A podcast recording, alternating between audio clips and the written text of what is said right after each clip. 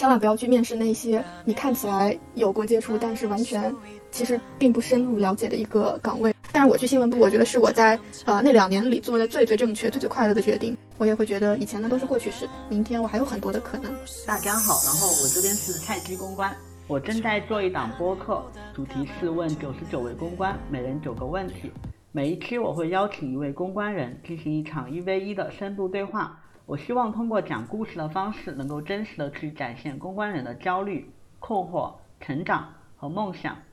今天我们邀请到的嘉宾是小鸽子，他是一位非常勇敢的公关人。之所以说他很勇敢，是因为我在和他做前期沟通的时候，有担心到某些话题会影响到他的现实生活，然后会建议他不要聊。然后他跟我说，他希望通过分享自己的一个真实经历，能够去鼓励到一些人。正如第二期嘉宾丫丫所给到他的帮助一样，现在的话他已经在麦上了。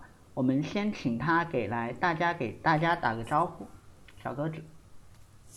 好，Hello，大家好，我是小鸽子，是刚进互联网半年的一个新人公关。那之前两年呢，我是在地方媒体做新闻记者。呃，非常高兴今天能够来蔡老师的这个直播间做客。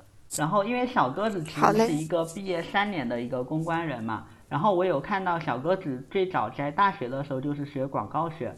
然后你为什么会选择这个专业？是你自己所喜欢的吗？我现在来说是觉得是喜欢的，但是当初选专业的时候是没有那么明晰的，甚至可以说当初选专业是因为广告学是隶属于新闻传播这个大类里面的。我最初其实是最喜欢做的是新闻，因为就是觉得写作啊，然后就是觉得跟人采访是一件挺有意思的事情，对。是因为新闻传播，所以才选了广告学。但是我非常高兴，也非常庆幸自己学了这个专业，为我打开了很多新世界的大门。对，然后呃，其实我是有高考了两次的。第一次高考结束以后，成绩不是特别理想，然后去复读的时候，我妈妈就跟我说，就是觉得呃，我成绩也就就是正常水平，不算特别拔尖，那就考一个师范学校，然后做个语文老师嘛，因为我写作比较好。然后我觉得也没什么问题，但是问题就出在那一年的暑假，我去一个培训班当了一整个暑假的实习老师，说是实习老师，但是我是呃正儿八经带一个班的学生，然后教他们写作文，教他们练字，呃，然后也拿到了并不低的一些实习工资。那个过程中，我就发现其实我并不喜欢当老师，因为我觉得偏心，呃，就是。偏心那些乖的小孩子，对，然后也不是很有耐心，嗯，在我心中，其实教师这个职业是比较高尚的，我觉得我不配，嗯，对，然后也不是特别喜欢，所以其实第二年的时候，我是完全呃不把就是学汉语言文学就是考虑进这个选项的，又加上当年呃。呃，我们这个专业就是广告学，是新开的一个专业，中外合作的，所以学费会比较贵。那么相对应的这个分数线就会比较低一些。然后我能以相对比较低的分数进到那个还不错的我所就读的那个大学，呃，所以就这么选了。对，可以说有一定的这个喜爱程度，但是更多的是一种。冥冥之中的命运，所以你会更庆幸学的是广告而不是新闻这种吗？倒没有说庆幸学的不是新闻这种，我也很希望能够系统的学过新闻，因为，呃，我也会觉得自己在真正的新闻理论上面是有欠缺和薄弱的，但是我确实非常庆幸。我学了广告，而不是学了汉语言文学啊，学了管理学这一些。因为我本身从小到大的这个履历啊，或者说学习的这种状态，都是非常的教条的，都是非常填鸭式的。呃，当时就是那种老师的小干部那种那种形象。嗯，是一直到大一结束，我朋友们后来才跟我说，觉得我就是那种戴红色细边眼镜的那种，呃，会读书的小女孩。对。但一直到了大二大三，我才慢慢的可能变得更加的呃活跃啊，愿意尝试新事物啊。然后我可能性格中有一些呃更加呃快乐的部分在在学习的过程中展现出来。我特别开心，就是学广告让我发现了这一些美好的点。嗯，我看到你说你大学的时候成绩也一直是专业的第一名，就因为在我自己的经验里面，就大家在大学的时候会有两条路，一条就是说想要走学术的路线，然后所以说努力的去刷成绩、刷绩点；另外一条路就是努力的参加各种社团活动，然后为了以后的就业。那从这点来说话，其实你是一开始是有想过说要走学术路线吗？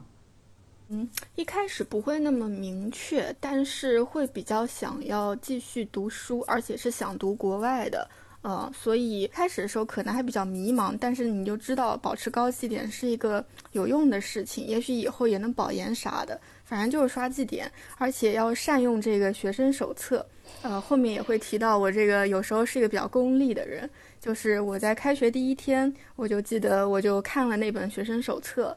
呃，看了一下评一等奖学金的这个规则，然后我充分利用了其中的规则。当然，我也没有干什么不该干的事情，我就是一个比较性价比高的方式，呃，当也当学生干部，也努力学习。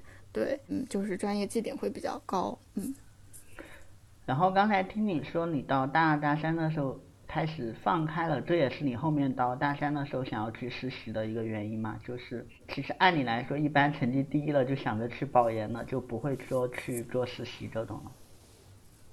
嗯，对，因为可能我是想要出国留学，所以呃，履历会要求实习上面会更加丰富一些，这是一个原因。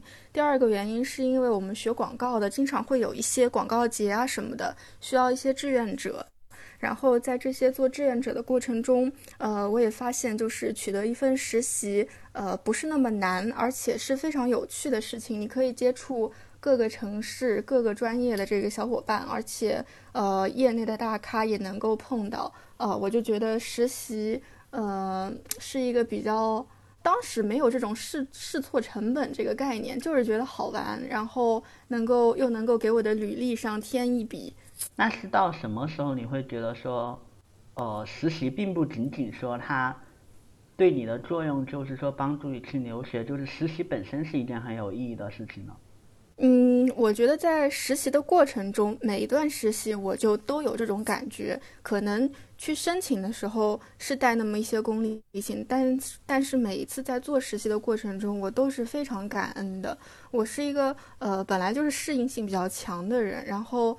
呃，做那些不一样的实习的时候，我都会感受到不一样的快乐。虽然说呢，在这个过程中，我也发现了很多我并不喜欢的这个行业也好，或者说并不喜欢相处的一些呃人的性格也好，都会有。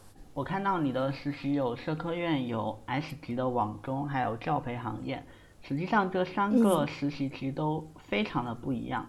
这三段实习的话，你自己是怎么样去评价的？比如说你最喜欢哪一段，或者说最不喜欢哪一段？没有最喜欢的，但是有最不喜欢的。呃，但是这个最不喜欢只是跟他们两个相比，呃，本质上三段我都觉得是我非常宝贵的经历。呃，最不喜欢的应该是教培。呃，我参与教培实习也是因为我是师范院校毕业的，所以呃有这种实习的资源会比较多一些。当然。是学姐介绍的，嗯，首先就是这个去的这个像一个夏令营一样的集训营，我觉得它的价值观跟我并不相符。它其实并没有，呃，在让小朋友自由发展他的天性，而是用一些比较教条的方式规训大家。我到后期的时候就会特别的不满意这样的教育方法，所以我不喜欢这一段实习的这个部分。但是真的遇到了非常多。非常好，非常可爱的小朋友。我到上一个月的时候，都有一个当年读高一的学生，然后有给我发 QQ，那个时候还用 QQ，给我发 QQ 说，好像签了海南的一个国家电网，应该也是一个特别好的公司，然后邀请我去海南玩。我就觉得哇，真的是当年播下的小种子，现在都已经这么好了。嗯，然后还遇到了一个。呃，双目弱视的，呃，偏向失明的这样一个男孩子，嗯，有有看他很努力的去学习英文，然后有给大家讲述自己的故事，嗯，那是我第一次就是比较近距离的接触，呃，可能相对比较弱势的这样一个孩子的群体，嗯，对我在这份实习中，嗯，感受到了孩子的美好，确实是的，嗯。然后其他两份实习，因为对我来说都是新的领域，各自让我看到了呃，他所在领域的这个光鲜的那一面。比如说 S 级网综就是娱乐圈嘛，呃，正好请的嘉宾是我当时追的狂热的一位男明星，嗯，现在也还活跃在大众的眼中，呃，而我已经变成了路人粉。但是我发现明星真的都挺帅挺美的，嗯，对，就是带薪追星还是很爽的，嗯。然后是话就是见到了很多学术大佬，然后。呃，也让我感受了体制内的工作，嗯，当时的我还挺喜欢这种朝九晚五，嗯，然后身边的人都特别呃有文化，然后得体这种工作氛围和环境的，所以我后来其实也是呃顺理成章的有一段考公的经历，呃，当然没考上又是后话了，嗯。你其实有提到说 S 级网中那段经历实习期三个月，但你其实。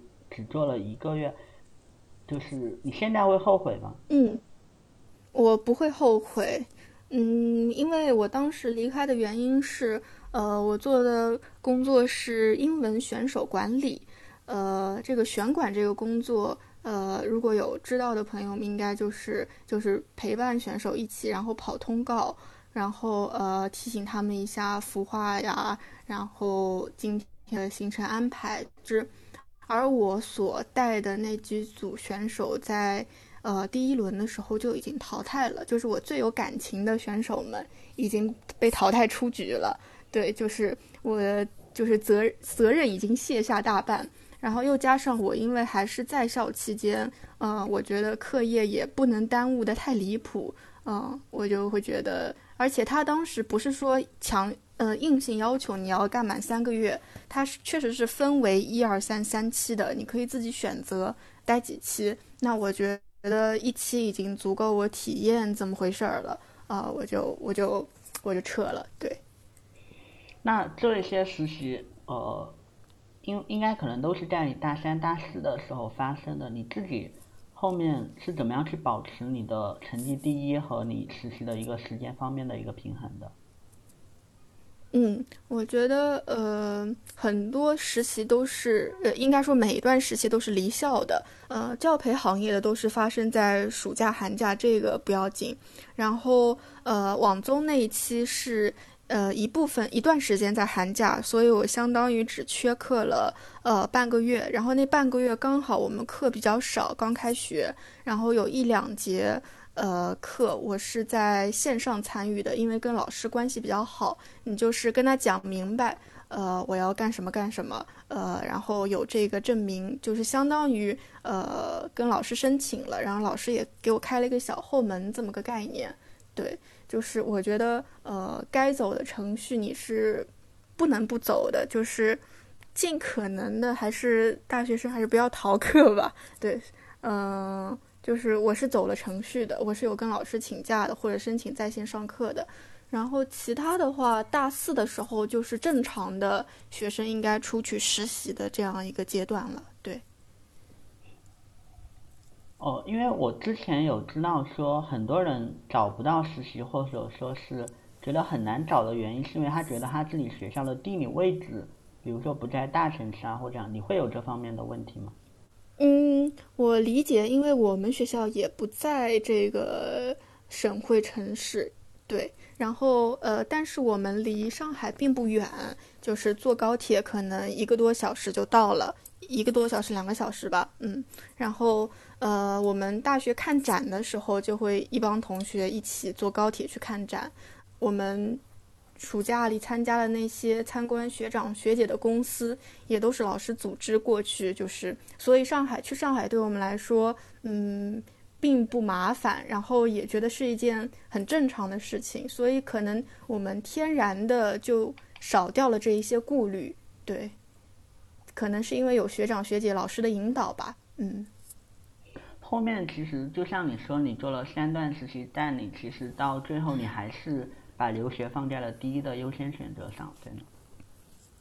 嗯，对，是的，我其实一直，我做完三段实习以后都没有想过我会直接就业。如果我要直接就业，我应该就不会这样子去选择实习，就不会选这种，在我看来跳跃度太大的，而然后也不能就是比如说有转正机会这种，对我可能会更倾向于放那种实习。对，嗯，然后放弃放弃留学这件事情对你来说打击大吗？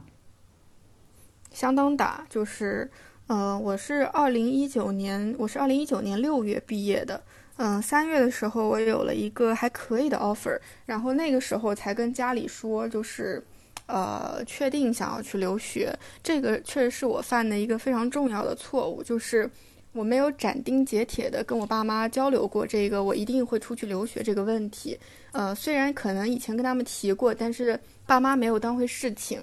所以导致我对家里的经济状况有一个错误的判断啊。那你想出国留留学，其实一笔不小的费用，嗯，所以呃不希望给爸妈就是有那么那么大的负担，所以最后选择了放弃。但是由于我大学整一个四年，可能或者说后面的三年都是在为留学这个事情做准备，而且我没有给自己留一些退路。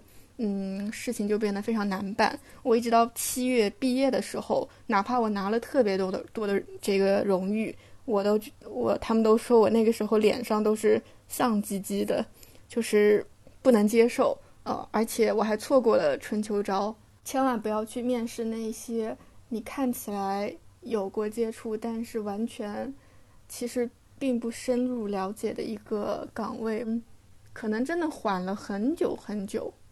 很久很久，半年，嗯，一直找到工作以后，可能那份不快乐会稍微减弱一些。但是，想去读书这件事情，到现在都还在我心里。嗯，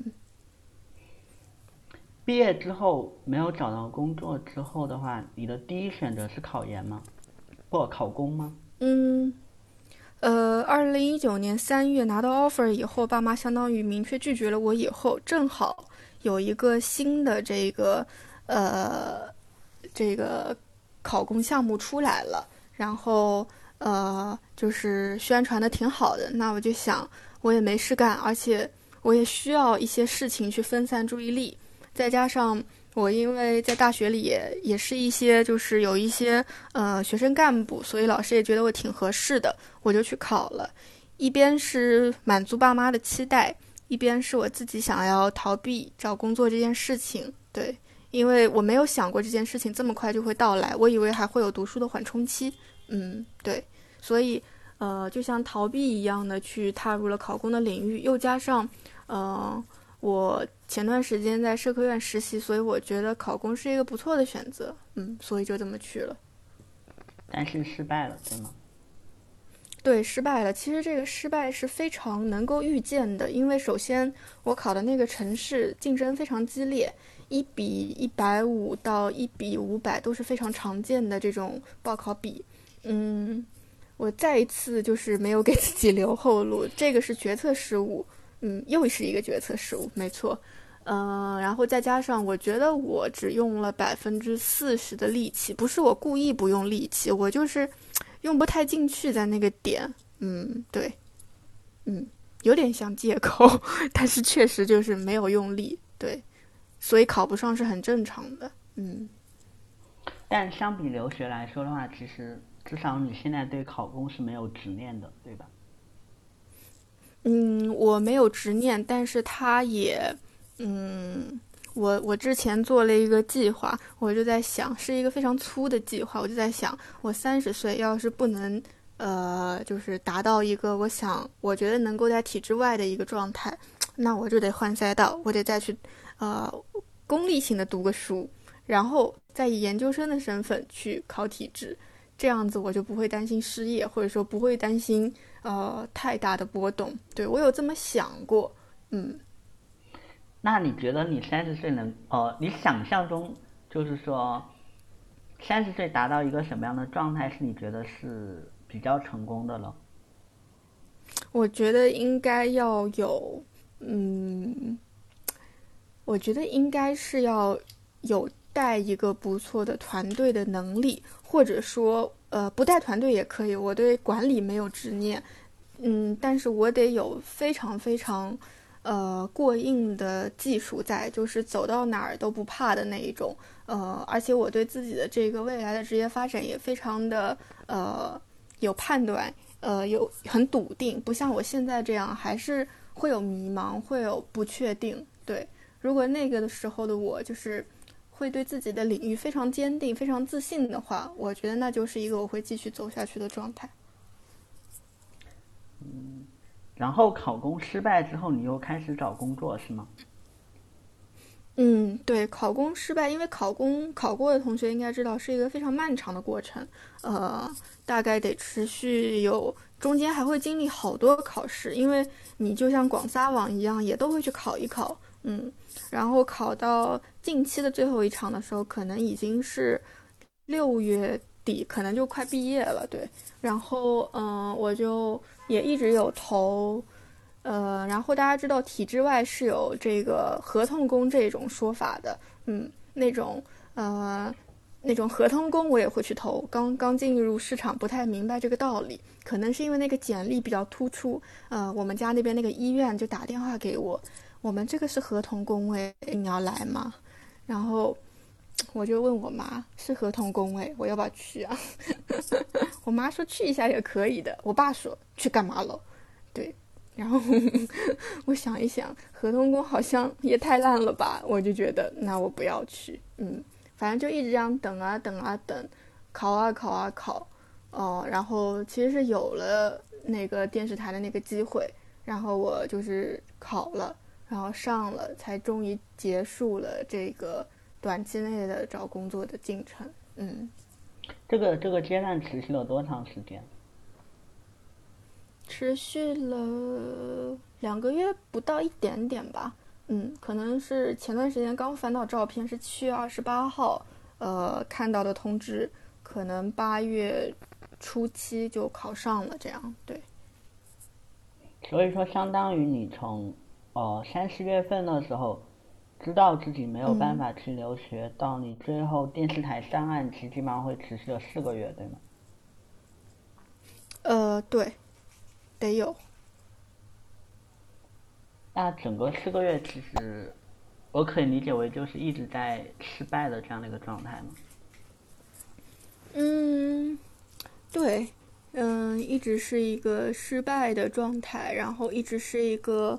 嗯，就是不理解，因为觉得自己好像大学时候也挺努力的，成绩也挺好的，怎么就一盘棋下到这个地步？不理解。但是生活还得继续，你还得去做那些考公的题目，然后考公完了吧，稍微松了一口气以后，发现毕业了没工作，哇靠，这也太离谱了！我怎么可能没工作呢？对，就是这样反复的循环。嗯，对。但是我还是有很努力的去找工作，找工作本身不是一件难的事情，我有拿到一些 offer，只不过完全不是我以为我能够拿到的 offer，嗯。然后你之前跟我聊的说有面过一家 Four A，然后觉得说是就是人生中最烂的一次面试的经历，也是发生在那个阶段吗？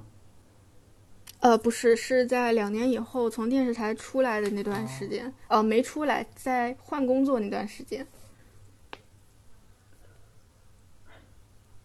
那那段面试，你要不然先分享一下？既然我们聊到这里了。嗯，好，那段面试是面试一家 Four A 的娱乐策划岗，好像是大致这么个名字，呃。对方是也是看我有过这个网综的这个经历，所以觉得可能会匹配，所以 HR 就帮我对到了那个岗。嗯，那一场面试，呃，各方面我都表现得很烂。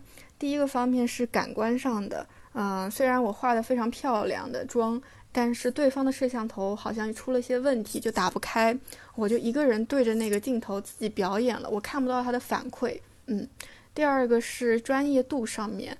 呃，那个工作内容主要是给那个影视剧啊，然后呃一些可能 TVC 啊植入一些呃不是 TVC，反正给影视剧植入一些广告，然后可能就要你对这个影视行业啊，或者说现在的一些投放平台非常的清楚和了解。但是，呃，我对于娱乐圈的了解真的就是仅限于，呃，短暂的实习和我磕的那一些 CP，所以我磕 CP 这三个字在这场面试中出现了很多次。我真的就觉得到后来，他可能那个面试官都觉得我真的就是一个把磕 CP 当做娱乐圈原则的一个笨蛋。然后他问我一些很专业的问题，比如说，呃，爱奇艺、优酷。呃，这个芒果 TV 这些平台的调性，或者说呃投放的原则，呃，这个各方面不是不是有什么区别？我我这我怎么答呀？我我也不怎么看影视剧，我不怎么看国产剧，嗯，我能答什么呢？我真的就特别特别的尴尬，跟小时候老师把我点起来背古诗，答不出来那种感觉一模一样。嗯，然后我就乱答一通。嗯，总结来说就是呃。或者说，一个行业真的很浪费对方的时间，也很羞辱自己。对。但那个时候，其实你已经是毕业两年、工作两年的一个状态了，对吗？对对对。你还是在那个时间点，你还是会觉得说，就是可能是因为你生活中本身不是一个喜欢看电视剧的人，所以会导致说。你对于那个岗位的匹配度很低吗？是因为这个原因吗？而不是说是因为……嗯，我觉得是因为这是一个原因，就是我对行业不了解。第二个原因是这个呃岗位不是我开始对接 HR 的那个岗位，我开始对的应该是文案策划，然后是没有 HC 了，然后呃才给我对的这个娱乐策呃娱乐策略还是什么，就是是一个临时的岗位，我也没有时间细读它这个 JD。嗯，然后也没有时间，我我其实是有准备的，我很认真的去问了一位在那位 f A 公司就职过的呃同学，我跟他付费咨询了一呃一整个电话，然后还列出了一些我认为可能会问的问题，我有准备的特别充分，在我看来，因为我不了解，我更得好好努力准备，但是他问我的问题比我想象中的更专业，嗯，但是我不会特别的。难过，因为我只是发现了我不适合这个岗位，我暂时还没有能力进入这个行业，并不代表我就是工作两年一事无成。这个我觉得不是。其实，其实你哦，对我看弹幕有人说超纲了，而且弹幕其实刚才你留学的问题的时候，也有人在安慰你，我不知道你有没有看到。哦，我看到了。其实因为我现在能够这样子讲出来，我完全，呃。已经已经释然了，而且我越来越觉得让我直接工作也很不错，啊，就是我能够在工作更加呃明白我可能更想学习的是什么，嗯，我或者说我知识领域内有哪一些空白的部分，对，而且学习这个事情，呃，什么时候都不晚，真的是这么回事儿，只不过可能因为现在真的太卷了，所以本科的。呃，学历可能有一些，呃，又加上我不是九八五毕业的，也不是二幺幺毕业的，就是呃，去一些大厂的时候可能会相对比较受限。对。后来，后来毕业找工作之后，你的第一份正式的工作算是在电视台，然后最开始的时候是做编导，是吗？对，是的，因为当时只有这么一个岗是我可以做的。做编导的，就是文字方面，嗯。做编导的感觉怎么样？做编导的感觉，嗯，平平凡凡，就是因为我从来没有学过编导，所以一开始我对镜头语言是零认知，嗯，呃，然后我的同事们当时同一批招的，就是招摄像啊，招这个后期包装这样子，他们都是传媒院校毕业的，然后我是我们当时那七八个人里面唯一没有参加过艺考的。嗯，他们对于呃这个电视语言和视频语言的理解能力要比我高很多。嗯，所以一开始我也是经历过一段有一点胆怯的时期的，觉得不知道怎么样做一个好节目，不知道怎么样呃就是去执行这个东西。而且，嗯，我们电视台是没有一套培训的体系的，可能以前是会有师傅带徒弟，虽然我也有师傅，但是。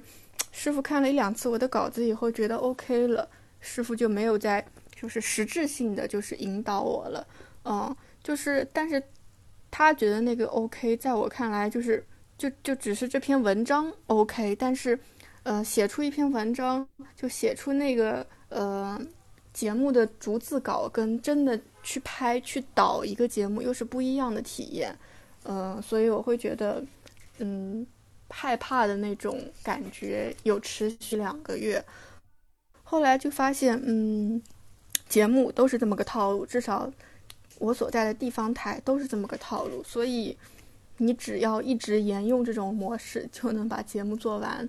嗯，从到后来的，嗯，就是能够正常做完一期节目，就是，嗯，就变得很简单了。对，但是我没有经历过那个游刃有余的阶段，我一直都觉得自己做的不好，达不到自己想要的那种效果。但是，比如说我想要的效果是八十分，然后呃，我我自己能够做到四十分或者五十分，或者呃特别超超常发挥的话能做到六十分。但是我们台的总体播出水平就是五十分，所以嗯，你想要的八十分要花太多的人力精力去拍或者去剪或者去写，可能。嗯，我是一个特别害怕麻烦别人的人，我就会觉得好像会给人家添麻烦，那我还是按照原来的套路剪，嗯，原来的套路编导写吧，嗯，所以一直都觉得自己成长的特别慢，在我当编导的一年零，呃几个月里，对，一年零两三个月吧，嗯，那你觉得一个就是一个你想象中的比较优秀的、比较努力的、比较擅长的人，他在。这种电视台还能做到八十分吗？嗯，我觉得他在我们的平台，至少我我当时那个环境下，他也他一定是能做到一百分的，但是他不会做到一百分，嗯，就是可以，但没必要，他也会只做到六十分、七十分，比我高一点点那种水平，嗯。但其实电视台本身是不会限制你们的，对吗？我的意思是说。他不会说，嘿，你不要做到一百分，你就做到六十分就可以了，还是说是不准？嗯，嗯，这个可以从好几个维度讲。就是首先，可能领导也没有那么懂新时代的视频的语言传播的风格，或者说更新潮的一个传播风格。对，呃，这个风格跟那个。政治新闻这种无关，我们说的只是一个民生节目更好看那个概念。对，嗯，他可能也并不是最好的那个标准，就领导说的话也不一定对。第二个呢，他呃不会限制你，但是我们也是有金主爸爸的，金主爸爸你得给他出吧。嗯，有时候金主爸爸的那个东西比较硬了，嗯，可能效果也就定死在那里了。对。而且金主爸爸就那么就那么几个，可能嗯，发展的这个或者说延展的延展的这个方向也会没有那么多，嗯。所以这是你想要从编导后来转记者的原因吗？我觉得，我觉得这是其中一个非常重要的原因，就是我觉得。做的东西太烂了，我有点受不了，而且我也没办法做到更好了。就是人在一个环境中，你也是会被环境影响的。我哪怕很想做的很好，但是交出去的东西只要五十分够了。我的懒惰也会让我就是一直都交五十分的东西的，嗯。但是我觉得，哎呀，这样一直这样是不行的。而且呢，我们台里就会比较注重新闻部。我想，就是所有的电视台应该新闻都是最重要的一个部门吧，这也是比较及时性的。而且我在呃专题节目部的时候，就会听到一些所谓的新闻部是亲儿子这样一种说法，我就会觉得，嗯，那我就要去更重要的部门做更重要的事情。然后我这种呃主动申请调到新闻部的这种这种。事例是极少的，所以当时大家都非常的吃惊。为什么？因为，呃，节目比较轻松，一周可能就写一两个节目的稿子，对我来说还蛮简单的。一个稿子可能最多也就两千个字，嗯。但是新闻部的话，可能一天都要上下午都要出门，然后出门完以后就要出稿子，应该说时效性都会比较强，而且。呃，去一线有时候是有一定的危险系数的，所以一般人都会想要待在安稳的、轻松的节目部，不会有人主动去新闻部。但是我去新闻部，我觉得是我在呃那两年里做的最最正确、最最快乐的决定。嗯，我在新闻部还是学了很多东西的，我觉得。嗯。有什么会让你很印象深刻的事情吗？就是在你做记者做了这么多选题里面。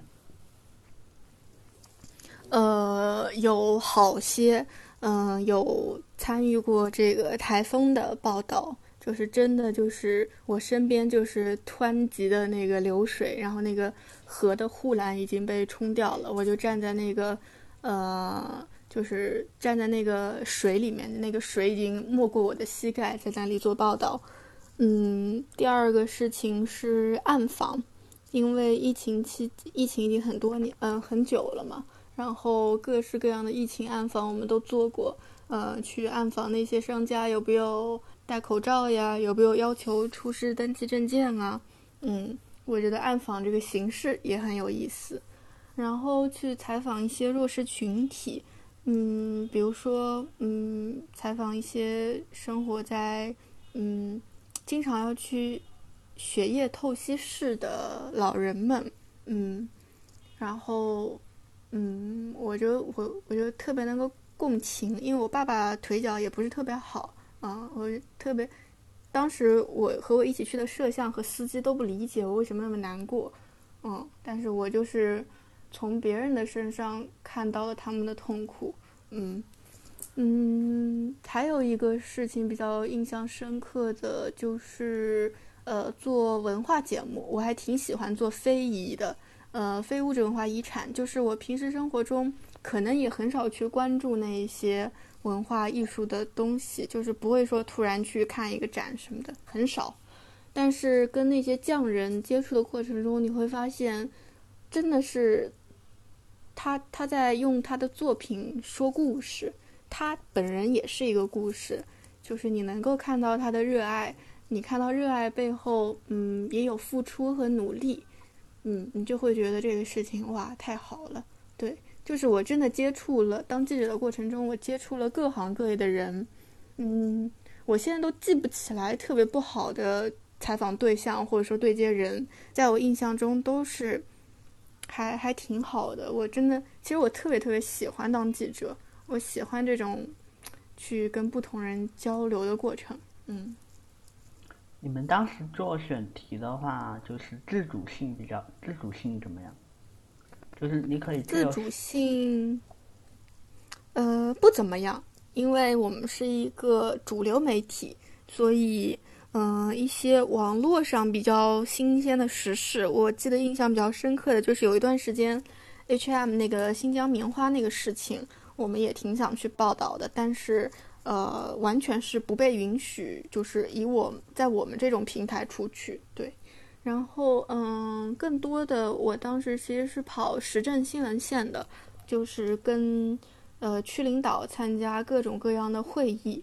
嗯，那是我最讨厌做的工作，但是其实那是在新闻部最有分量的工作之一，因为呃规格最高嘛，嗯，领导也看重你，就是想培养你才会把你放在那个岗位上，嗯，但是我真的就是嗯不太会写那种稿子。当然，我辞职半年以后，我过年回家看台里同事做的新闻，我会觉得又是我当时。其实一篇会议稿写得好也是很有技巧的，当然这又是后话。嗯嗯，然后说回这个自主度，大部分时候每个记者都有属于自己的线。嗯，做完你自己线上的工作，一般都是正接啊，或者说呃，比如说某一个集团给你报一些近期的选题。嗯，你可以自己有选择，这个是你的自由选择度。还有就是你从你的线口上去找一些，也许近期蛮值得就是做的事情。嗯，像我和我同事做过一个春天采蘑菇这样一个选题，就特别小的一个选题，但是我俩还挺喜欢的，因为觉得比较创新，然后也呃展现了一些春天的气息。不再是光就是拍拍鸟啊，拍拍公园里的花，有了一些不一样的东西。总体来说，自主性有，但是你要去做有自主性的东西，会比平时要更加的累一些，因为平时的任务就是板上钉钉的那些任务已经很多了。嗯嗯。然后你最后还是选择了离开，对吗？对，是的。为什么呢？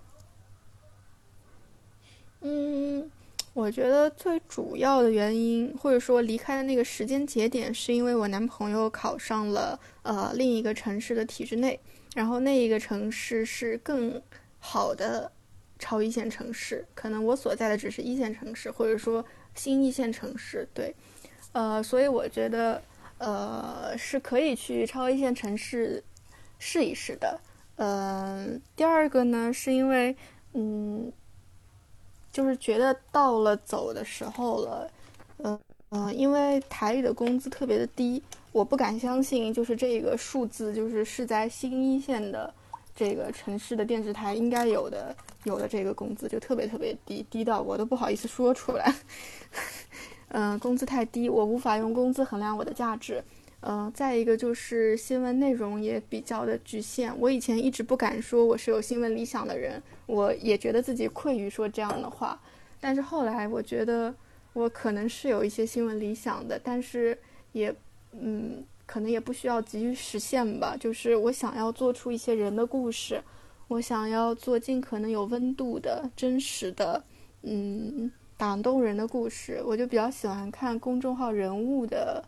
呃，文章我就会觉得那是我，嗯，是我的梦想之一。对，就是因为我有新闻理想，我就不想一直就是，嗯，写一些我不喜欢的东西。嗯，然后当时的，嗯，当时我们台也就是我所在的那两年时间里，正好是改革的前期，所以整一个嗯体系的节奏都比较慢和比较混乱。呃，我就会觉得还挺，挺不想待的了。对，然后同事的呃素质也相对会参差不齐一些，哪怕他们人都非常好，但是专业素养上会有一些参差。嗯，当然我走以后，其实不到半年，嗯，台里就进行了改革，然后工资也大涨。嗯，呃，这个，而且。新换的台长是我好朋友的妈妈。我虽然吧没有后悔这个决定，但是我真的是经常就是只要我同事就是跟我说什么什么什么，我就会 emo 一下。而且吧，我最近刚出了一个什么市一等新闻市什么什么新闻奖，我和我同事一起做的那个片子还获了一等奖，但是因为我已经离职了。我们台吧就不给我加名字，我就还挺生气的。我这有点离谱，离职了，我的作品还是我的作品呀。对，就嗯，但是都嗯没关系，就是我会有更好的东西的，而且我同事们也值得遇上这样好的改革和这样好的政策。嗯，但是随着我越来越往上走，曾经的呃。呃，我想要的东西在曾经，哪怕是现在的台里，我都已经得不太到满足了，所以我确实是肯定会走的。嗯，你说你有新闻理想，但是确实在你离开电视台之后，你并没有坚持说去要找记者的工作。你后面其实有像你刚才谈到了，说你有找过 Four A 的工作，有找过文案，有找过市场，是为什么呢？嗯。我也找过媒体的工作，嗯，我当时有托一个在我现在所在城市的省台的学长，嗯，帮忙问过，嗯，首先就是，呃，省台的社招是一年有一定的时间节点的，嗯，然后我来的那个时间节点已经过了那个第一次的社招，第二个呢，就是他说我可以先去那个，呃，相当于他的子工作室，就是。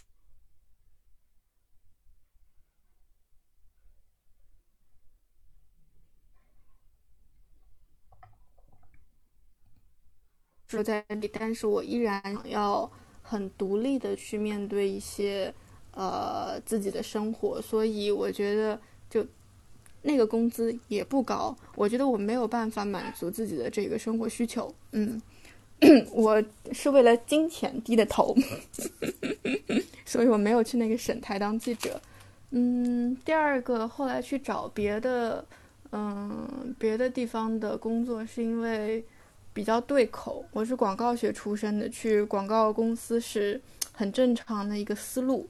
嗯，第二个记者的话，嗯，写文字，然后，呃，广告的话做创意，嗯，所以去的也是市场部，也会比较对口。对，所以，嗯，也是广撒网。嗯，看看谁要了我吧，谁给我发了这个面试邀约吧。嗯，也不是我想去哪个就能去的。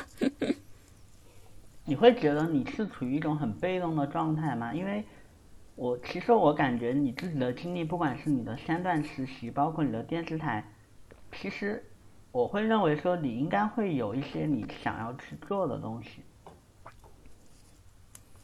我，嗯。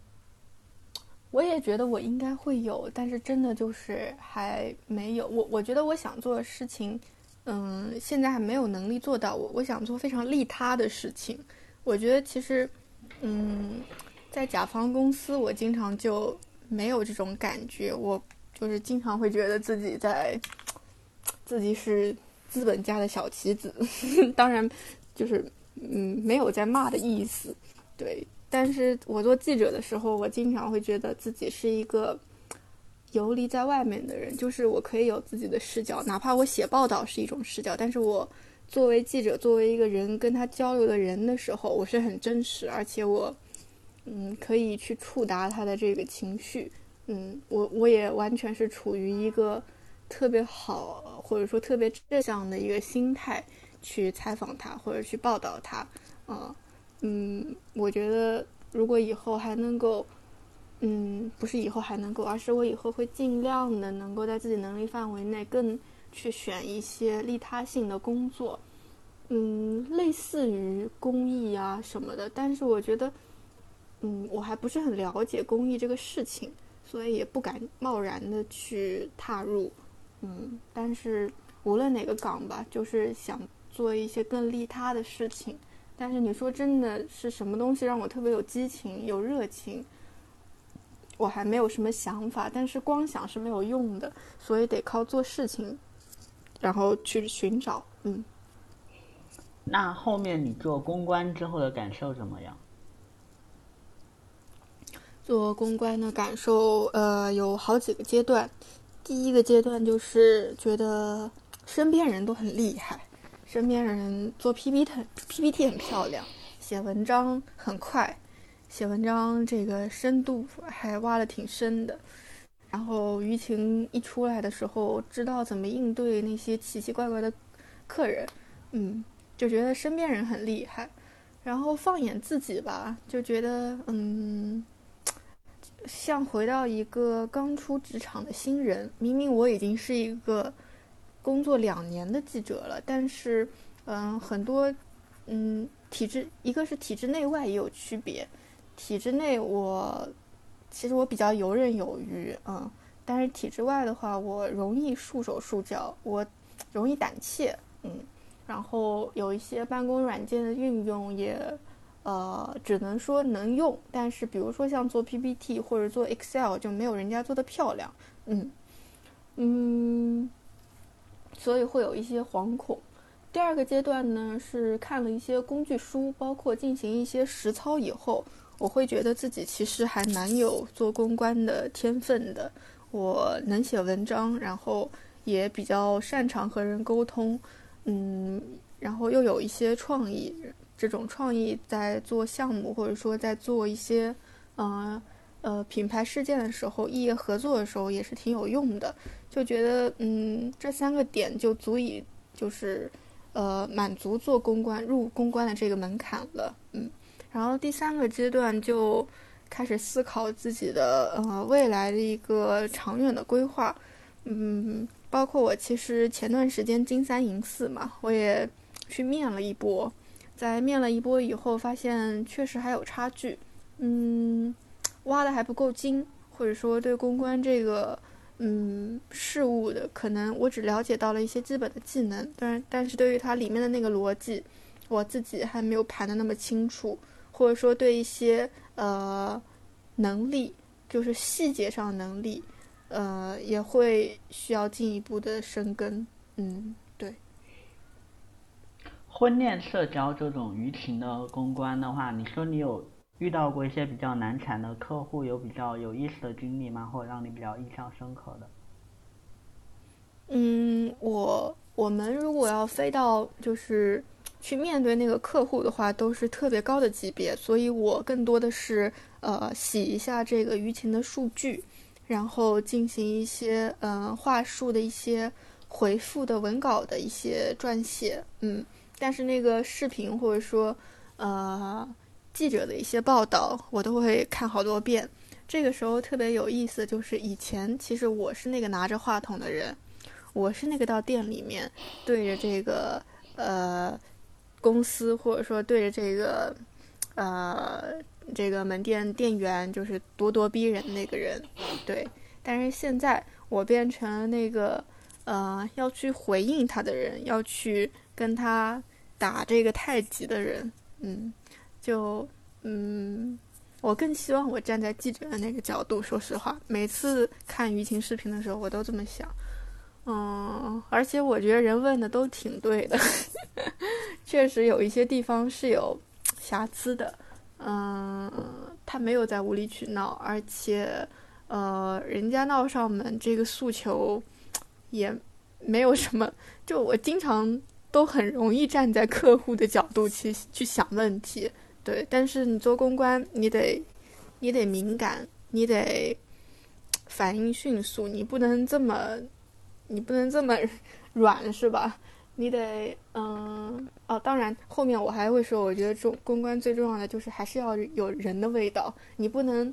光顾着把那些技耍得很好，但是你忘记了最重要的工作是跟人、跟顾客去沟通。对这个初心你是不能忘的，嗯。所以就是当我站在公关的角度去看这个投诉，或者说，呃，这个记者报道的视频的时候，我就会，嗯，先是用常规的思路去理一下这个事情的可能的这个发酵传播规律，然后用常规的思路去解决一下这个问题，无论是以什么流程，嗯。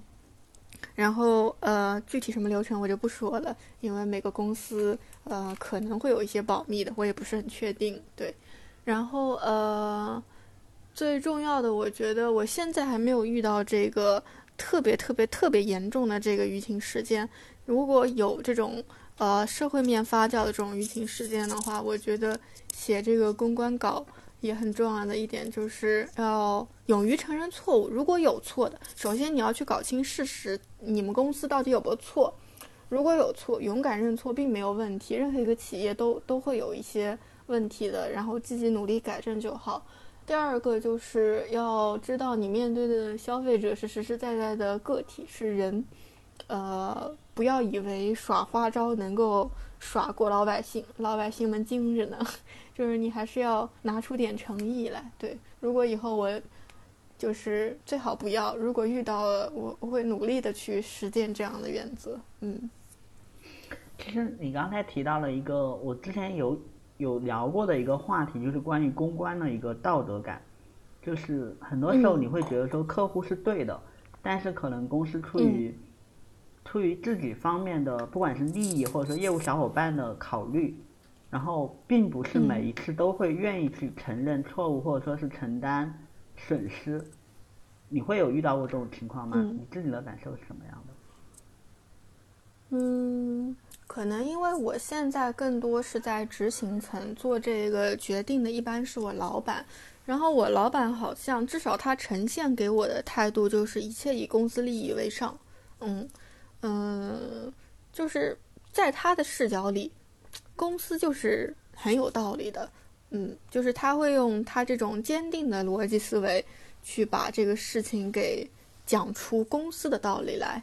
对，呃，首先这是我学习的方法，呃，这是我需要学习的地方，因为你需要有这样子的思路才能把整个事情就是呃说圆。但是我觉得，嗯，学方法并不影响我对这个事情本身，我作为一个个体对它的判断，嗯，以及我处的身份，就是我代表公司的时候，我可以我可以出这样一个声明。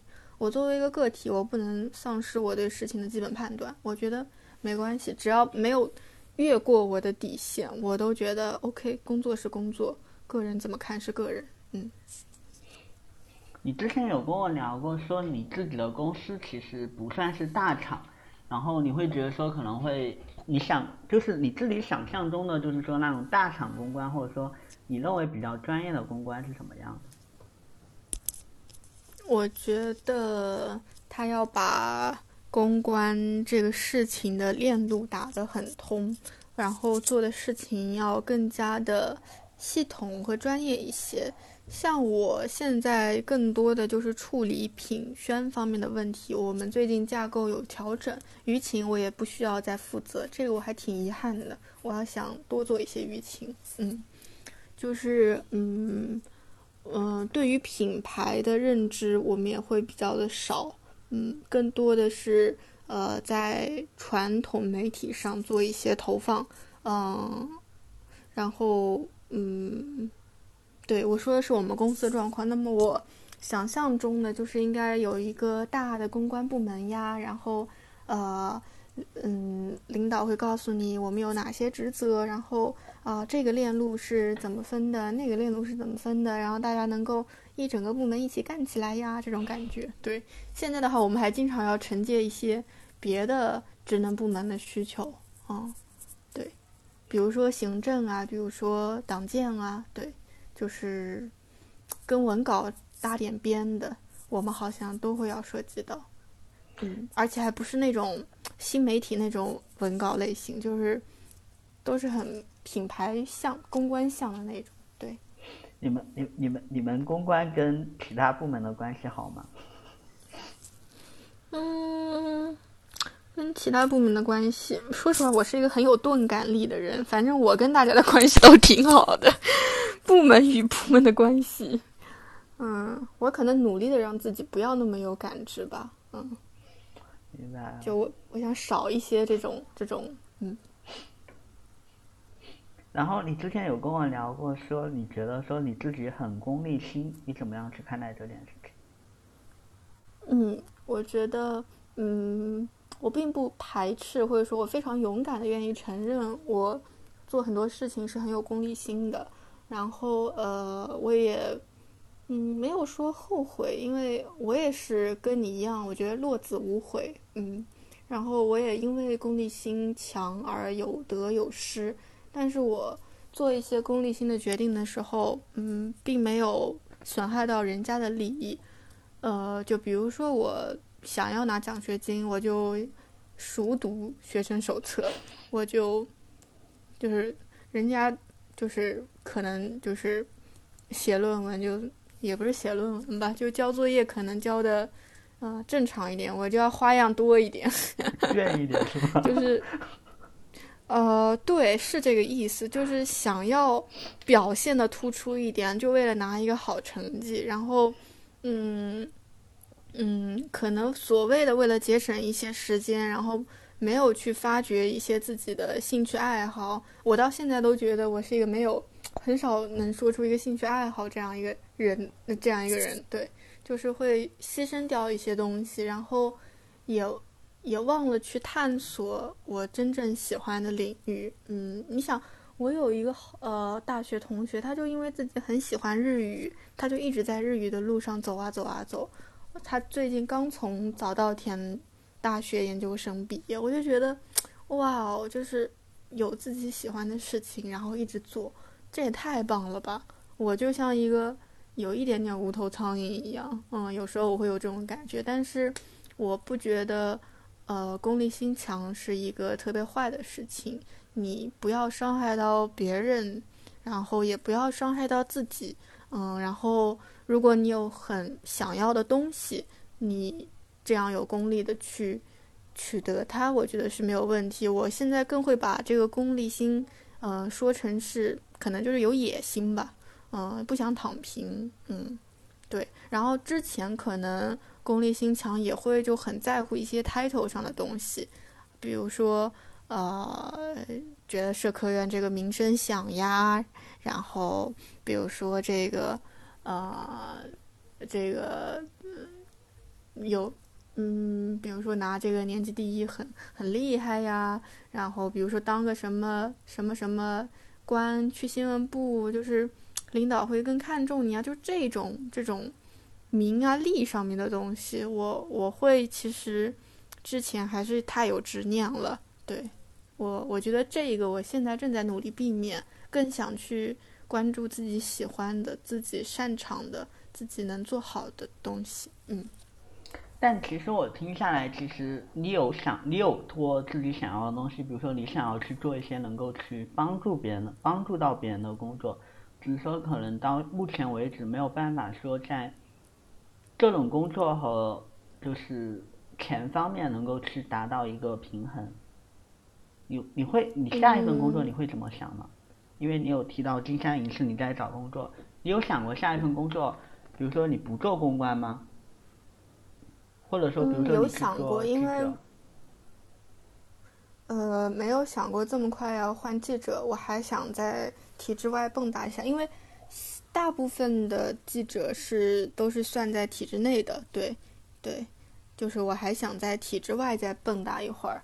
嗯，然后我下一份工作，我很想努力，我做公关，继续做公关也不排斥，因为我觉得我是可以做公关的，我是。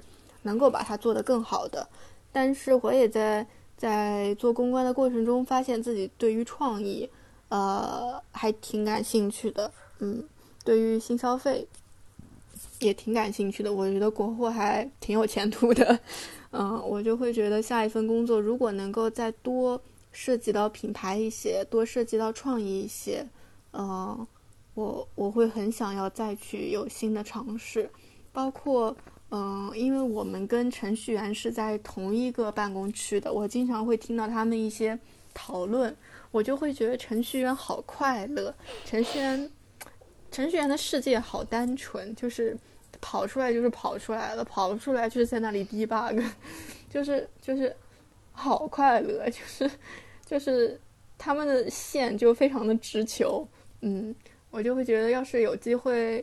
呃，我也不一定要学代码，就是能够对产品有一些认知，就是我都会想要再去尝试，尤其是呃品牌这一块，后面可能也会更好转型。我也担心像布兰奇说的，就是越到上面公关的高级的岗会越来越少啊，我也会有这种忧虑。嗯，但是呃，我现在才做了半年的公关，呃，现在跳也确实不是一个好的。时机，我还得在坑里再磨一下。嗯，其实有一个叫产品公关，我不知道你知不知道，就是因为我还真不知道。哦，其实因为 HRBP 你知道吗？嗯，知道。对，其实公关也会有类似的。对，因为很多公司里面画公关线，就像弹幕里面有提到说，一般场公关三个人嘛，对吧？然后三个人一般来说划分，一般就是分那个媒介和内容嘛。可能就是一个媒介一个内容，然后像稍微大一点的厂，它可能会有另外一种分法，就是可能每一个人他都会做媒介，同时做媒介，同时做内容，但是可能就是说他会对接不同的部门，比如说某一个人他会专门对接业务部，某一个人专门去对接产品部的公关，某一个部门专门去对接职能部门的公关，就是他按业务线去划分的。对所以说，像产品公关，其实如果说你未来有机会去稍微大一场的、稍微大一点的厂的话，其实也有这样的机会了，就是天天跟程序员打交道，天天研究 他们的，就是怎么样把他们给包装出去。因为我之前有做过类似的事情，对，所以说知道一点。嗯。然后你有提到过说你最喜欢的一本书是《飘》，是为什么吗？可以推荐一下大家，给大家。嗯。嗯，我喜欢飘，呃，我忘了第一次看它是初中还是高中，嗯，那种冥冥之中的喜欢也很难说，一开始就只是觉得喜欢，哪怕它里面那种跟战争相关的我都看不懂，跟历史特别相关的我也看不太懂，但是后来，呃，我会读莫名其妙就是去读很多遍，嗯，无论是他那个主角叫郝思嘉，无论是郝思嘉自己对于这个家庭、对于爱情、对于自己的事业，嗯，他的这种选择和韧劲，都让我觉得有受到鼓舞，或者说，嗯，我我会很我会很开心的说。我也我也会像郝思嘉一样，我也和郝思嘉一样努力有韧性。就是我们，我当然没有他那么惨了。我我也觉得自己遇到了很多困难，然后嗯，但是没有一个困难能够真真正正的让我觉得，哎呀，我不行了，我太烂了。我我虽然消沉过，但是嗯，我也认真的重新走了下一步。到现在，我回看以前的路的时候，我都会觉得像郝思嘉说的那样，明天又是新的一天。我也会觉得以前的都是过去式，明天我还有很多的可能。嗯，就人生真的是长跑。然后我这边也正好问嘉宾最后一个问题，这个问题也是上一位嘉宾就是布兰奇，就是问下一位嘉宾的问题。就是，嗯，有哪一个时刻你是特别想要转行？就是说我不要再做公关了。还有说有另哪一个时刻让你愿意继续做公关？就他能够去给到你一些成就感。嗯，其实因为 Blanche 的那个我也听了。其实我去上班的时候，我听到他这两个问题的时候，我就已经开始想。虽然我已经有点忘记我当时的答案了。但是估计也差不多。我现在给出的答案就是，哪止一个呀？我很多个瞬间都不想做了。嗯，就是我一点都不喜欢做那些 PPT 的对齐啊。哎呀，这个翻页的这个，嗯，哎呀，反正就是各式各样的。我真的很讨厌做 PPT。嗯，但是我又很理解这个工作的必要性，就是你得抠细节哦。加班，就是之前真的加班太多了，有为了一个年度总结加班，有为了一个嗯嗯，就是各种总结性的东西，比如说什么舆情那个事件总结，嗯，我我我我理解，就是我老板想要，比如说明天一早就给大老板看到，但是在我看来，这个事情。没有那么紧急，为什么要我做到一两点呢？就是我很痛苦，我身心受不了，我就特别想下班。嗯，那种时候都是一些琐碎的小时候，嗯，然后嗯，这些时候都都让我很不想做公关。但是我觉得这个可能不是公关的错，这个是上班的错。嗯，那让你坚持的原因呢？让你坚持让我坚持的原因。让我坚持做公关的原因是，我觉得我是匹配的，嗯，对，就是我的价值能够用上的话，我觉得就很好，就是又能够，人家不是都说工作的最好回报其实是工作嘛，就是你在工作中能够像打怪升级一样变得更强，其实是最好的。我虽然没有到这么好的境界，但是我也有在工作中获得了比较。至少比以前更高速一点的成长，对，嗯。那你有没有想要问下一位嘉宾的问题？想问下我，我想过很多问题，但是我都想不到一个特别精华的问题。嗯，也是此刻最想要的问题，就是可能就是最好的问题。此刻最想要的问题就是。女性在，尤其是女性年龄会变大嘛？然后你觉得女性怎么样面对随着年龄增长而带来的一些呃职场上的困境？这个不仅仅是平衡家庭与工作，还要平衡就是呃。世俗的一些观念对于你自己内心抉择的一些影响，反正就是无论是他是男孩还是女孩，我都想问他怎么看待这个女性在职场中的晋升，就是嗯，怎么样才能让女性更好的有更通畅的职场路径？嗯，其实我分享的时候，或者说分享之前，我都还挺、挺、挺胆怯的吧，因为我觉得 Blanche 之前分享的有很多的干货，他是入行十年的老人，我也不是很确定，嗯，不是不是，我是很确定自己作为入行半年的新人，不能够给大家就是这么多呃技巧啊、行业方向的一些内容的输出。只能说，我想，嗯，一定也会有跟我一样年龄小一些的，然后也会面临一些选择的同学，嗯，因为我自己从记者转到公关，从体制内转到体制外的时候，是经历了好多挣扎和，呃，选择的时候的一些困境的，呃，无论从心态还是从选择上，我都希望，如果有人能够。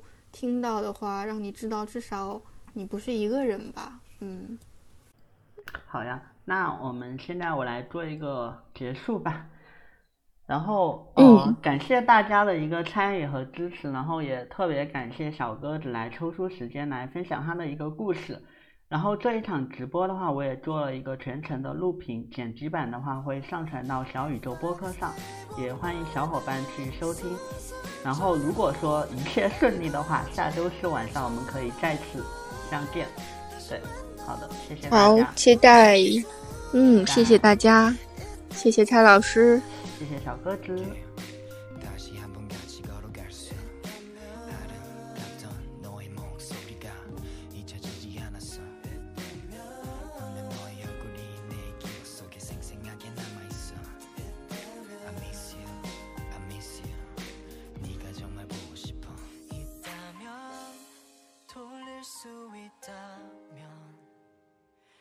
제 영화처럼 다시 처음 그 자리로 있다면 내 옆에 있다면 마치 이 모든 게 아픈 꿈처럼